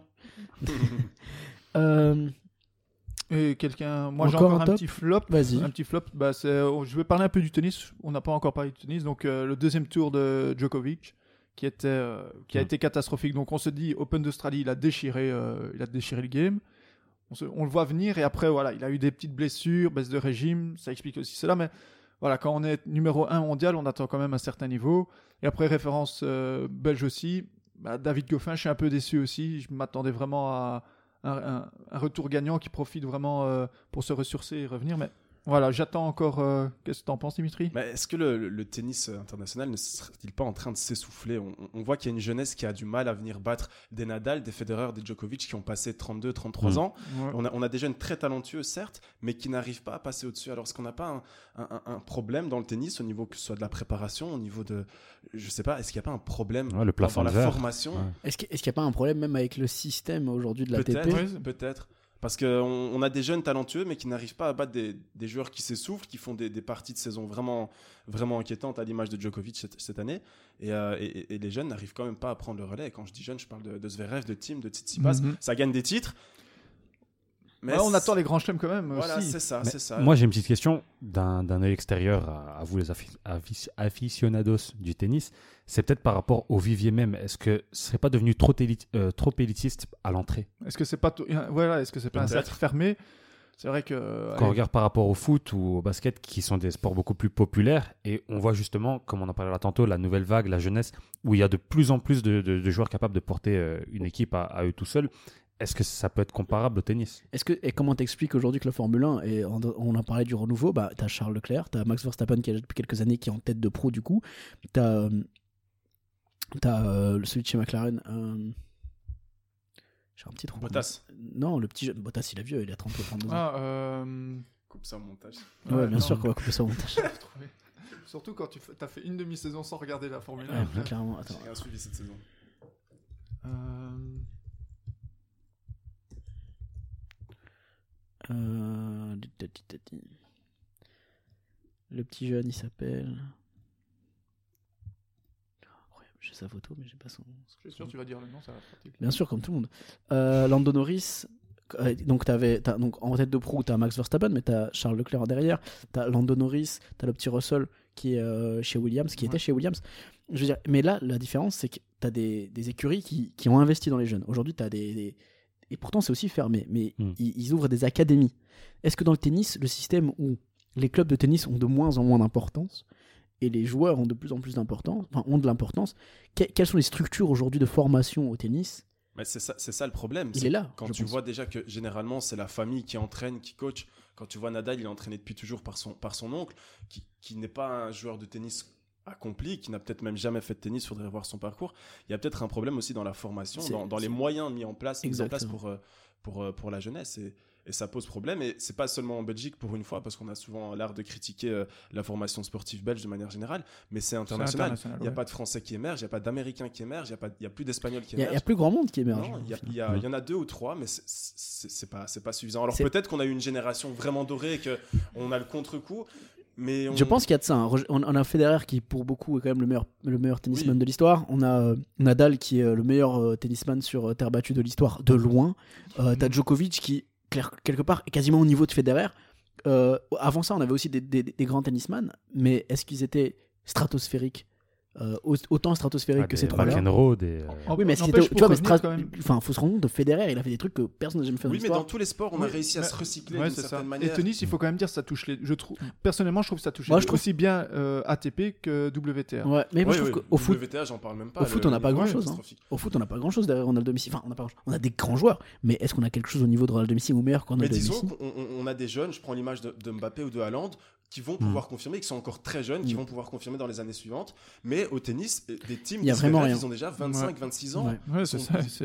devraient déjà avoir montré, même surpassé des Nadal, des Djokovic. Et, et moi, ça m'inquiète un peu parce que ben, je pense que le tennis est clairement en perte de vitesse et il va falloir faire quelque chose pour euh, Ça, lui, rendre- lui rendre ça, ses, lettres de noblesse. Euh, en flop, j'aimerais bien parler de cyclisme. En gros, gros, gros flop. Euh, Groenewegen, qui euh, Oui. en août Ouais. euh, a, a quand même euh, poussé euh, Jacobsen contre des grillages et où le, il a dû mettre, être mis en coma artificiel. On parle pas d'un petit truc.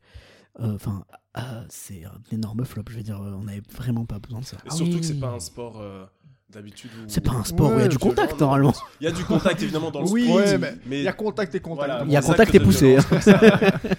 non mais horrible et euh, finalement il est, il, est, il est suspendu jusqu'en mai 2021 je suis même pas sûr que je voudrais revoir ce mec Bah oui, euh, le gars, il met un, un gars dans le coma, il est suspendu euh, ouais, un, X mois. un- Ouais, un- et quelle tu blague. comprends Un même peu pas moins d'un an. geste. Tu vois, un peu moins d'un an La, pression, hein, la pression, la pression du résultat. c'est dur c'est dur enfin je pense que le cyclisme aussi est en pro à, à à- c'est dur enfin et même je suis même pas certain je voulais pas en parler parce qu'on a aucune preuve ni rien mais euh, ces, tous ces beaux résultats récents est-ce qu'on n'aurait pas trouvé un nouveau moyen de comme dans tous les sports hein, de- de- mais bon le cyclisme en, Ouais, Ah, en tête de pro évidemment pour le pour le pour, le, dopage. pour le dopage donc Dr Fuentes is back.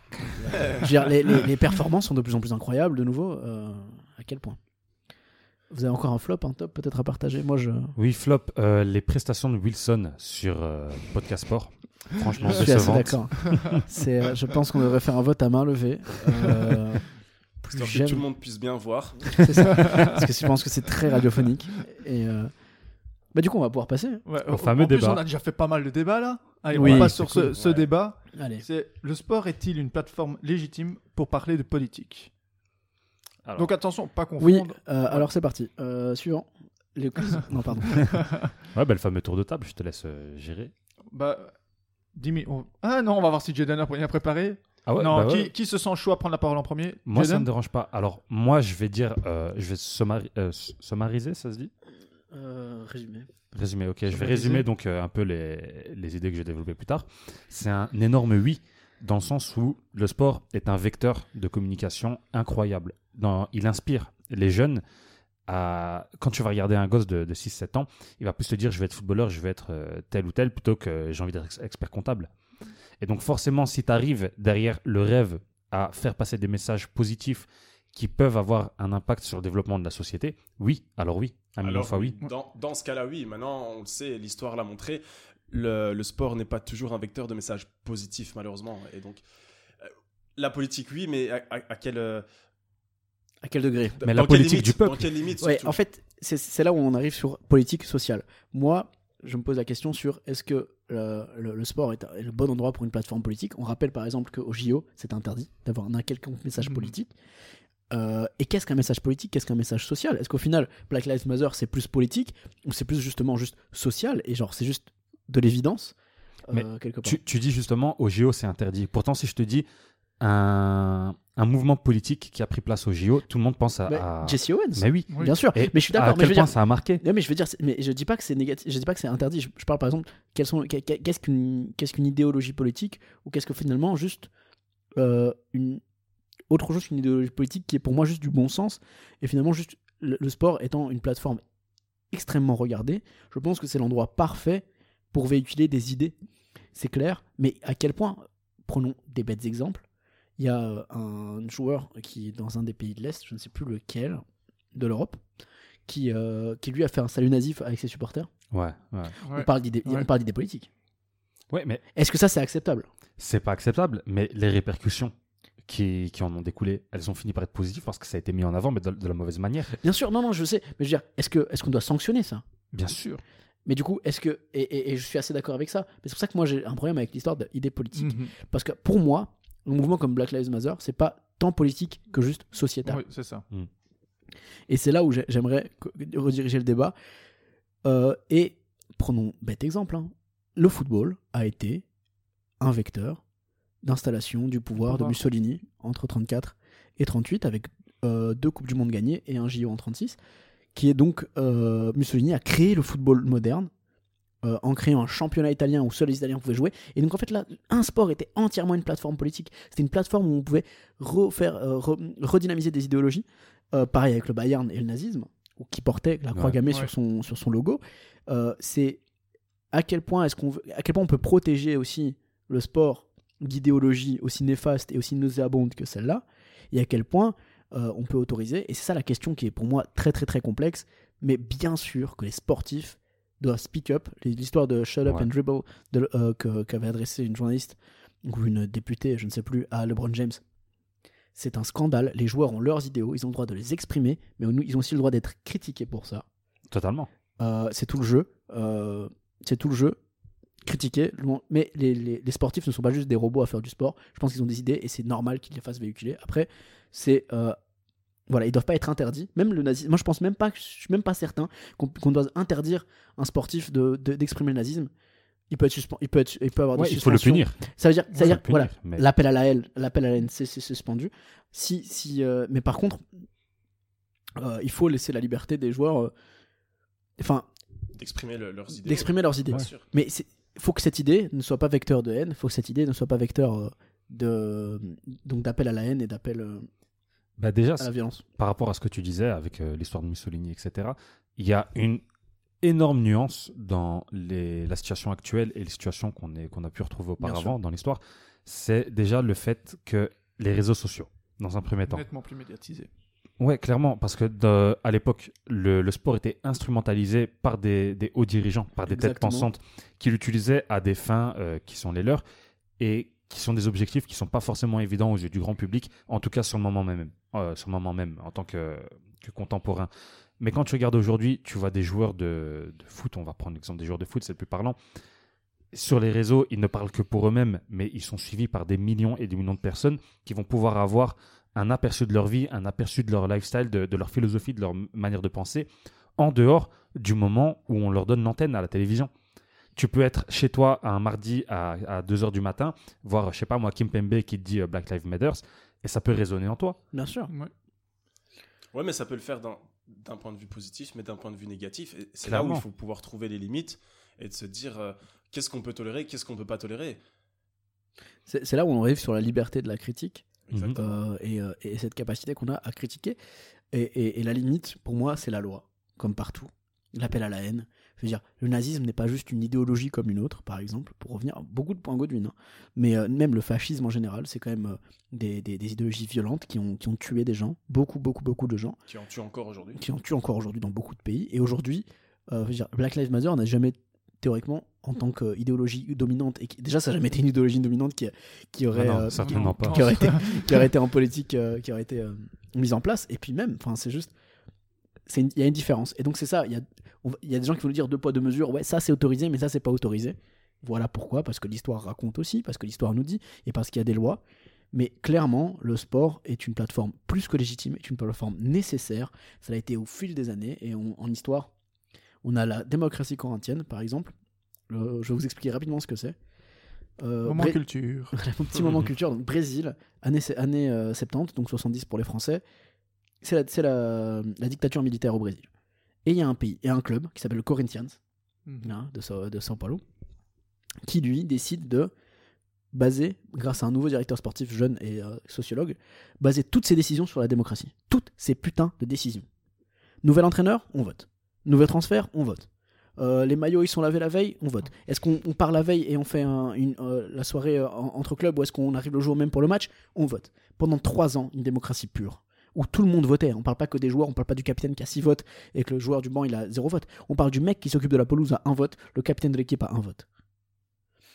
Et ce club a gagné trois fois de suite le, titre euh, pendant ces années-là et a été un vecteur de politique, notamment euh, guidé par la grande star de. Il y avait trois, trois grands joueurs, euh, mais il y avait surtout Socrates.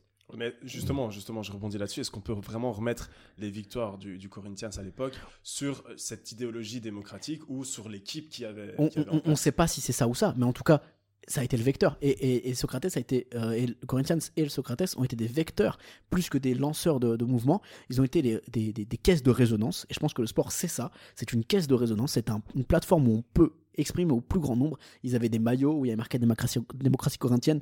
Les fans, c'était le, c'est le club le plus populaire du, du- c'était le club, un des clubs les plus populaires du pays. Je dirais pas le parce que je pense que Flamengo est aussi très très populaire. Mais, euh, mais, mais ça touchait énormément, énormément de gens. Forcément, ça joue. Finalement, ça n'a pas, ça n'a pas suffi. Mais, euh, mais on voit là que le sport peut être une véritable plateforme. Quand tu parles justement de caisse de résonance, il y a un petit chez euh, moi, un petit chez moi, un petit schéma que je trouve très très parlant, en tout cas pour notre époque actuelle, c'est les rapports entre les sportifs, les sponsors et nous, les consommateurs. Et donc là, on va un peu sortir du sport pour, on va dire, parler business entre guillemets. C'est un sportif qui va véhiculer un message, quel qu'il soit. On va pas parler de positif, on va pas parler de négatif, on va parler d'un message qui est le sien. Tu vas avoir une communauté qui va adhérer à ce message, qui va euh, le porter justement et qui va vouloir le mettre en avant. Imaginons que ce message il soit contre-courant des valeurs qui sont actuellement ancrées dans la société. Je parle vraiment de ce qui est ancré et pas de ce que les gens pensent, mais de ce qui est instauré. euh, comme euh, on va dire, je sais pas, le sexisme par exemple. C'est quelque chose qui est ancré même si les mentalités changent. Bien sûr. Qu'est-ce qui se passe dans le circuit logique euh, de ces événements?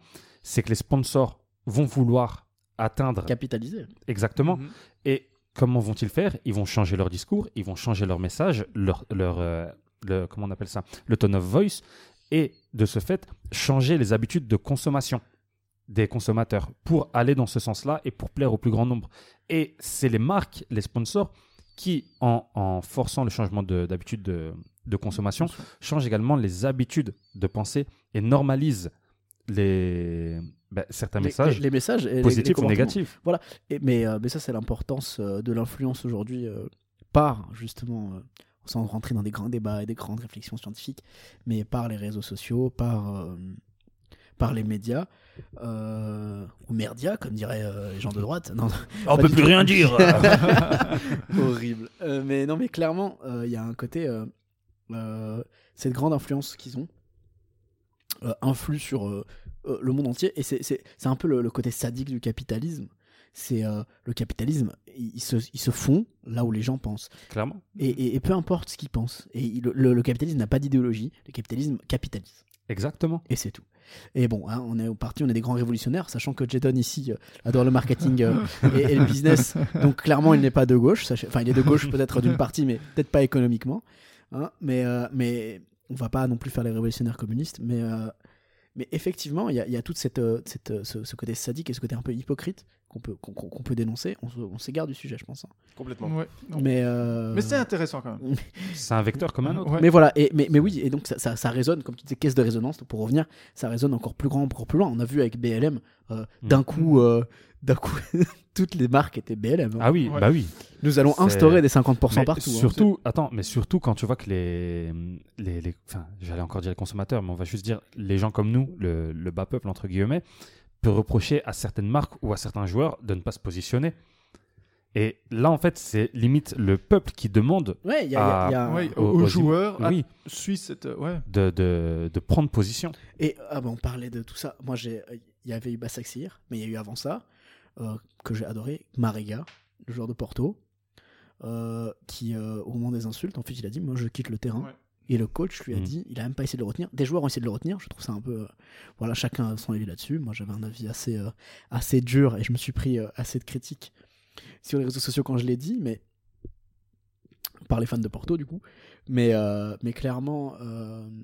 le coach qui a dit pas de problème, viens, et on échange. Bon, l'équipe n'est pas sortie du terrain, malheureusement. C'était peut-être un peu trop pour, pour eux, mais je pense que ça a été aussi ça le début. C'était la première fois qu'un joueur refusait. Ouais. C'était la première fois qu'un joueur disait non, mais moi en fait, je vais pas accepter. Ça fait le tour du monde. Et derrière, on a Bassaxehir euh, euh, PSG, Mhm. qui les deux joueurs, et là, mais aussi à la différence, c'est pas le, sp- les spectateurs, c'est un quelqu'un qui représente l'autorité. Mhm. Hein et euh, beaucoup, vont, beaucoup vont encore dé- débattre sur euh, est-ce que c'était raciste, est-ce que c'était pas raciste. Point. De manière générale, de toute façon, c'est pour le geste, tu vois. Le geste Ouais, qu'il y ait vraiment une union, on est tous d'accord, Et, et je suis, enfin, à partir du moment où voilà, il y a des du passif, moi je pars du principe que oui, effectivement, c'était raciste. C'est peut-être pas le mot que tout le monde voulait euh, voulait le faire mettre dans la bouche, peut-être, mais ça restait euh, déplacé et ça restait vraiment pas pas dans la bouche d'un- d'un d'un- d'un membre officiel de. Même si la cause est discutable, les conséquences sont clairement positives. Surtout dans le Oui, contexte et actuel. derrière, et voilà. Et du coup, bah, vraiment exemplaire. Et puis Tuchel qui voulait, euh, donc apparemment, je sais pas du tout à quel point c'est fiable, mais voulait apparemment re- revenir sur le Mm. terrain. Top mentalité. Mais, euh, Dutch Mais- quality. mais, euh, mais donc oui, donc clairement, euh, on voit à quel point ça peut avoir des répercussions, même sportives, certaines, certaines idées. Ouais. Et aujourd'hui, il y a aussi ce côté, euh, on est un peu obligé d'être d'accord. Mais bon, nous, on force pas à être d'accord, je pense. Mais il y a ce côté aussi, euh, tout le monde sait que si on, si on a un avis un peu divergent, euh, il y, a, il y a cette polarisation, hein, pour revenir sur un autre débat, qui va, qui va forcer euh, tout le monde à prendre un camp. Je pense que le, le meilleur camp reste toujours euh, d'être modéré Mm. et de réfléchir par soi-même. Mais bon, un peu plus compliqué aujourd'hui. Mais donc, comme tu disais, hein, on est obligé, les joueurs sont obligés de prendre position alors qu'ils peuvent très bien être modérés. Je veux dire, j'attends pas d'un joueur qu'il ait des idéologies euh, d'extrême gauche. hein. Ouais, mais il faut avoir du caractère de toute façon pour. euh, C'est pas évident. Mais un gars comme Eden Hazard, tout le monde s'en a rien à foutre pour qui il vote. Hein. Ouais, Ouais, non, c'est clair. qu'il mange ses frites et fait boit sa bière, d'un personnage aussi qui s'est donné depuis le début de sa carrière. qui, est, euh, qui en a rien à foutre. Voilà, c'est ça. On, on a cette image, Alors- à l'image d'un Kevin De Bruyne aussi. euh, alors Je que- m'en bats les couilles. Il y a une pression sur les, les sportifs qui ont aussi voulu montrer leur avis politique, à l'image d'un LeBron James, d'un Ouais. d'un Marcus Rashford actuellement. Eux, on va leur mettre une pression, on leur dit voilà, tu véhicules un message, fais-le jusqu'au bout. Mais des joueurs qui, ou des sportifs qui, qui n'ont jamais rien montré de tout ça, ni aucun intérêt à la politique, on va pas leur mettre une pression euh, avec ça. Non, mais totalement. mais c'est important. bats les couilles. Les couilles. Pardon. Non, mais donc- voilà, pour revenir un peu à nos moutons. Donc, euh, chacun peut donner sa position. Une petite phrase pour terminer. Euh, bah, on va commencer par Jaden, comme tu avais Ouais. commencé. Alors, et je vais revenir sur un des premiers points. On parlait du salut nazi, donc euh, en début de, de débat. Je pense que le sport doit être un vecteur, que le message soit positif ou négatif, et que on doit oublier le côté politique et plus penser au côté social et se dire, nous, si on se retrouve en ce message, avoir des gens qui puissent le porter comme une caisse de résonance, j'adore le terme que tu as utilisé, c'est le peuple qui décidera de, de la véracité, de euh, de l'authenticité de, de ces valeurs-là. Mais justement, que ceux qui ont le pouvoir de faire du bruit en font un max. Aussi simple que ça. Dimitri. Ouais, moi je suis pas tout à fait d'accord. Pour moi, le sport doit, doit rester à sa place et, et ils ont déjà suffisamment de pression euh, à cause des médias actuels et la pression des réseaux et autant ne pas leur demander de prendre euh, un parti, surtout quand c'est quand c'est le peuple qui le réclame. Je pense que Mais les sportifs sont le peuple. oui, mais quand le peuple comme nous, non sportifs, qui n'ont- qui n'avons pas cette, cette capacité de, de pouvoir relayer un message avec un, un grand nombre, euh, enfin avec un, un grand, un grand impact, euh, le, le sportif a cette, cette capacité-là, mais il doit pas se préoccuper de ça. C'est pas son rôle. Si c'était son rôle, il se lance en politique, comme beaucoup l'ont fait après leur carrière. Je me lance en politique, Roger là je dis mon message. Hmm. Roger Miller.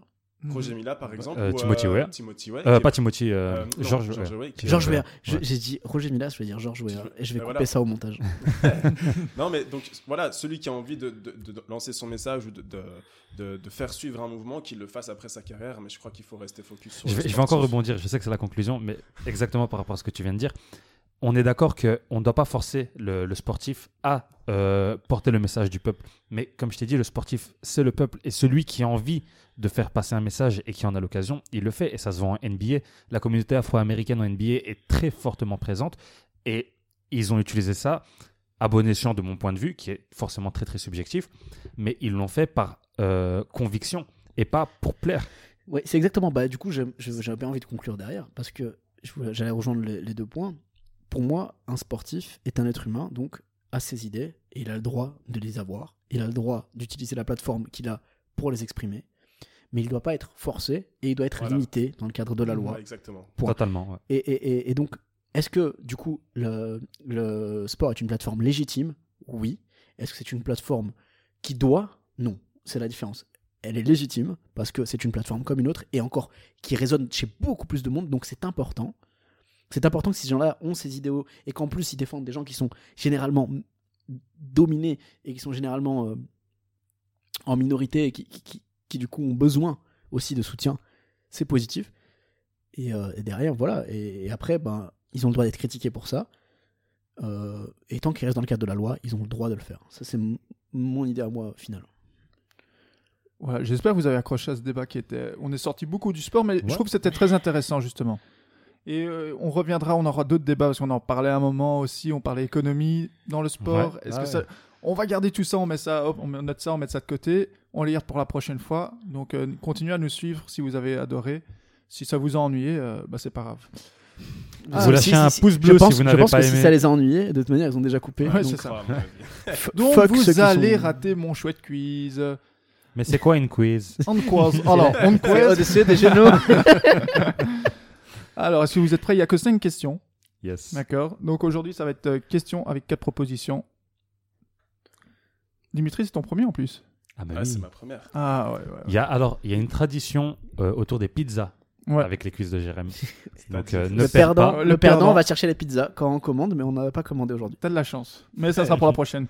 Et voilà, il viendra plus. Tu fais un plaisir, les gars. Ok, on est prêt Première question. Combien de Champions League ont été remportés par l'OL, mais féminine Euh, 7. Euh, Petit A, 5. Petit B, 3. Petit C, 7. Petit D, 9. ah, bah, J'aurais dit 6, du coup, je Sept. vais rejoindre 7. 7. La bonne réponse était 7. Euh, moi, je le savais parce que je l'ai vu la dernière finale. Voilà. Un point pour euh, Wilson et un point pour Dimitri. Et on a une Belge qui joue euh, à l'OL. C'est euh, Janice Caïman. Elle est arrivée en 2019. Donc, euh, petite parenthèse, donc c'était leur cinquième Champions League d'affilée. Oui. Qu'ils ont remporté le 30 août dernier contre Euh, Euh, Wolfsburg. ouais, Ouais. Wolfsburg 1-3. Pas un petit point pour moi? Putain, incroyable. Alors, donc, ils égalisent aussi le record de- du Real de Madrid. Donc, il y a aussi de 5 Champions League euh, gagnés. Ah, ok, on est parti. Deuxième question. Vous êtes prêts? Oui. Yes. Alors, on va parler de cyclisme. La pression. Où a débuté... ah, a débuté Où a Oh là Jiwachi. Où a débuté le Tour de France 2020 Petit A, Paris. Petit B, Lyon. Petit C, Nice. Petit D, Lille. Paris. Non, certainement pas pareil, je pense. Si, je crois que c'était exceptionnel. J'ai envie de dire Paris parce que je trouve ça assez exceptionnel. bien. euh, Comment ça, il termine, là? Lille, avec euh, les, les étapes euh, pavées au début, peut-être. Ouais, C'était Ouais, je vais dire plutôt- Nice, hein, juste pour avoir Non, une mais théoriquement, réponse, ouais, euh. Lille, euh, ça, ça aurait été le plus logique. C'est ça, c'est vers là que j'aurais Il été. y a eu la bonne réponse. C'est Nice. Yes, euh, l'expert a parlé. ouais, je voulais. j'avais oublié, mais genre. Et Eh oui, donc il y ça, avait a un côté un peu. le- Déjà, genre, ils font la grande boucle. donc ça a débuté à Nice le 29 août. Et, et bon, c'était exceptionnel avec le Covid à huis clos. Et ça a commencé avec 76 coureurs. À huis clos. Ah oui, Clos. Tu Non. fais des- du cyclisme à huis clos. À Nice. Euh, oui, pour le départ, parce que normalement il y a des tribunes, etc. Genre, ils isolent. Ah, ok. Voilà. d'accord, ok. Après, bien sûr, tout le long du parcours, vous avez pu voir des spectateurs masqués à chaque fois. Portons le masque, c'est important. Et alors, euh, on parlera aussi de la victoire de.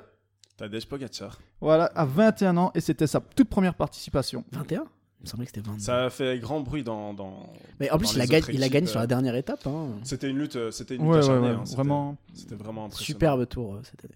Alors, on est à un partout, l'égalité complète. Troisième question, on va parler de tennis. Euh, tennis. Mais non, comment ça, un partout? Il a fait 7 et Nice? Non, 7, moi je l'ai dit euh, bien après. euh, la bonne Ah, c'est le premier qui répond. Non, Non, non, vous avez pris tous les deux les points, mais moi j'ai juste euh, copié ce que vous avez dit, tu vois. Moi j'ai dit, Ah, j'aurais il a dit, pas je pris le voulais point à la dire première 6. question Non, non. T'avais, t'avais dit 6 Il avait dit 7, mais il n'y avait pas 6. Il n'y avait pas 6 dans les propales, mais j'ai dit, je voulais dire 6, mais j'ai dit Ah. 7 parce que vous avez dit Tu veux 7. que je te donne une petite Non, non, non, pour moi je trouve que je mérite pas le point. Ok, là, donc, Parce que t'es fair play, je te donne un point. euh. Oh, génial ok, troisième. Donc, Nadal a remporté Roland Garros, mais combien de fois a-t-il soulevé la Coupe des Sa Mousquetaires? pardon. La coupe des mousquetaires. Ouais, quoi, C'est ça le nom de, du, Ah, pardon. du- de la coupe masculine euh, à Roland Garros. Ok, je, je pense Donc, que je l'ai. Petit A, 4. Petit B, 15. Petit C, 8. Petit D, 13. Petit 13. dé, hein, ouais, 13. 8. Juste pour pas suivre. Ouais, voilà. Euh, voilà, t'aurais dû suivre là. Ah, La bonne réponse était 13. Ouais, je sais qu'il avait plus que 10. euh, parce qu'il a le record. Ouais, euh, donc il est le recordman devant euh, Max euh, Degussy, Degugy, qui, qui a remporté 8 titres de 1903 à 1914. Et c'est vrai que je pensais que c'était 9 au final. Euh, et quand t'as dit 13, moi je me suis dit c'est plus que 8, Voilà, ça c'est sûr. Mais... Il a, il a survolé le. mais il est incroyable. hein. Attendez, genre, euh, il y a un gars, là, le, le Max, je sais pas quoi, qui a plus de titres que Federer, c'est ça? En 1903. Ouais, 1903 quand même, tu vois. Ouais, mais genre Federer. euh, Ah, Roland Garros, Federer, Ouais, c'est ouais, vraiment non, pas son non, non, hein. Ah, ok, d'accord. Ah, c'est Federer, Roland on va Garros plutôt le mettre vers, euh, vers- Wimbledon. Wimbledon. Un truc un peu plus technique que, que force. Ok, donc nous sommes à 2 points pour Wilson, 2 points pour Dimitri et 1 point pour Jaden. Jaden. Quatrième question. On va parler de rugby. Quelle nation de rugby à 15 a remporté la Coupe d'automne des nations? Petit A, la France. Petit B, l'Argentine. Petit C, la Nouvelle-Zélande. Petit D, l'Angleterre. L'Argentine. L'Argentine aussi. ouais. Petit dé l'Angleterre. Bravo Dimitri, parce que l'Argentine n'a pas du tout participé à cette. euh, Ouais, mais je me suis dit que c'était Ah, une question c'est piège, que c'était la seule qui était vraiment pas. Enfin, c'est une bonne. euh, C'est une bonne. Et oui, donc il faut savoir, Pas c'était un tout. peu exceptionnel. euh, Cette coupe, c'était la première fois, euh, première fois qu'elle est jouée. C'était sa première édition parce qu'il y a eu les- le Covid, donc pas eu de Coupe des Nations qui a été postposée donc avec 2021.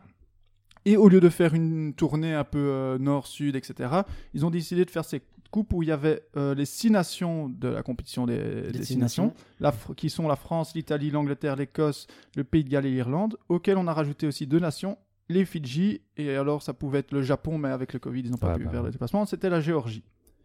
Et, autre petite parenthèse à anecdote, il faut savoir que donc l'équipe en finale, la finale s'est jouée entre, contre la France, qui a été remportée par l'Angleterre, alors Mais oui, qu'ils étaient oh, menés jusqu'à la 79e Ouais, minute sur les entendu. 80. Ouais. J'ai écrit un article dessus, je suis trop con. Oh, ben,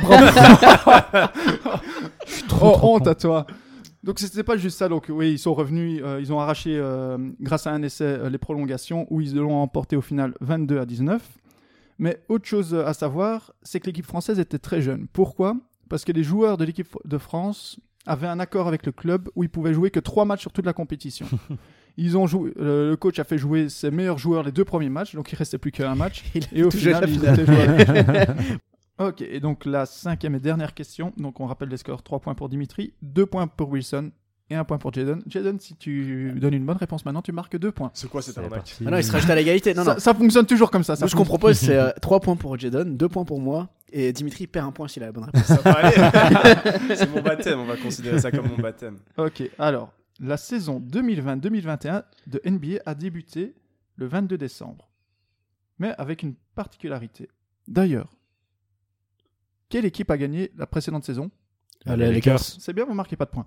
Alors, yes. combien de matchs vont se jouer la- pendant la saison? 72. Ok, connard. Ouais, il y avait rien de nouveau. Donc 72 matchs euh, cette saison. Peux-tu peux-tu Plutôt expliquer que- pourquoi? Alors d'habitude c'est des 82, 82, mais ils ont décidé de faire pour le coup, d'habitude ça se joue euh, deux matchs contre euh, l'équipe d'une conférence euh, opposée, donc aller-retour, trois matchs pour une équipe de la même conférence et quatre matchs pour une équipe de la même division. Ouais. Finalement c'est revenu à trois matchs contre chaque équipe ou un truc comme ça? Ouais. Ouais. donne C'est quoi 72. C'est pour alléger le, le calendrier? Ouais, Ouais, pour calendrier. le calendrier, Ouais. parce qu'ils ont commencé très tard la saison. Il y a aussi qu'il va y avoir, si- vous me dites si je me trompe, je pense qu'il va y avoir aussi une basse, ma- euh, une baisse salariale euh, aussi au niveau des joueurs ou peut-être euh, j'avais lu. Euh, Mais normalement, ils gagnent, ils gagnent j'ai au match, normalement, mais euh, je sais pas, Ouais. je sais pas de l'info très très sûr. Voilà, donc ils espèrent aussi que ça redynamise. Enfin, ça va mettre encore plus de compétition justement. Mm. Je pense euh, qu'ils vont refaire le système des play-in pour accéder aux playoffs. mhm, ouais. Donc ça, ça peut être Et euh, ça parle aussi de, de des playoffs hein, pour euh, la draft? Ouais, ouais, bah ouais, c'est le, le play-in. Ah oui, ça, c'est ça, c'est- ok. Donc euh, déterminé. En gros, ils veulent euh, tuer le, le système de tank. Euh, le tankage, c'est euh, perdre le plus de matchs pour avoir la meilleure place pour la prochaine Et draft. là, ouais, et là, du coup, bah, y a les, les deux plus mauvais restent quand même. euh, Ouais, les deux plus mauvais restent quand même donc euh, avantagés. Après, le reste, ça sera sur un vrai, tournoi. Donc, euh, Donc il y a des équipes qui faisaient exprès de perdre pour Ouais. avoir. euh, en fait, draft. plus t'étais bas dans ton classement, bah, plus t'avais de chance d'être haut Philly. dans la draft. Philly sur les Philadelphie, euh, ça a été leur- dernières années, c'était. Ça a été leur technique. Et c'est comme ça qu'ils ont aussi, récupéré. une année aussi. qui Les Knicks ils essayent de tanker, mais même quand ils tankent, ils Ah, sont les nuls. pauvres. ça, ça fait mal au cœur pour les Knicks. Les, Knicks, des fois, ils disent Ah, bientôt, pour Zion, normalement, on devait avoir le premier choix. Bah non. Et puis t'as Minnesota qui, eux, n'essaient pas de tanker, mais qui finissent toujours dans les derniers. C'est le tank qui les aime. Donc voilà, les résultats, c'est 3 partout. Oui, je donne un point bonus Eh pour. Wilson parce que j'aime bien Wilson. Merci. 2 points pour Jaden parce qu'il a été très rapide. Et Dimitri, j'ai pas envie que tu gagnes pour ta première. Je rappelle que pour euh, Lyon, euh, j'ai trouvé euh, Wolfsburg, ça mérite un point. Ah ouais, bah voilà, tiens, je te mets un point en plus. Tiens, 4 j'ai points. j'ai donc gagné. Voilà, tu payes les pizzas. C'est Wilson qui a gagné. Ah voilà, j'espère que ça vous a plu.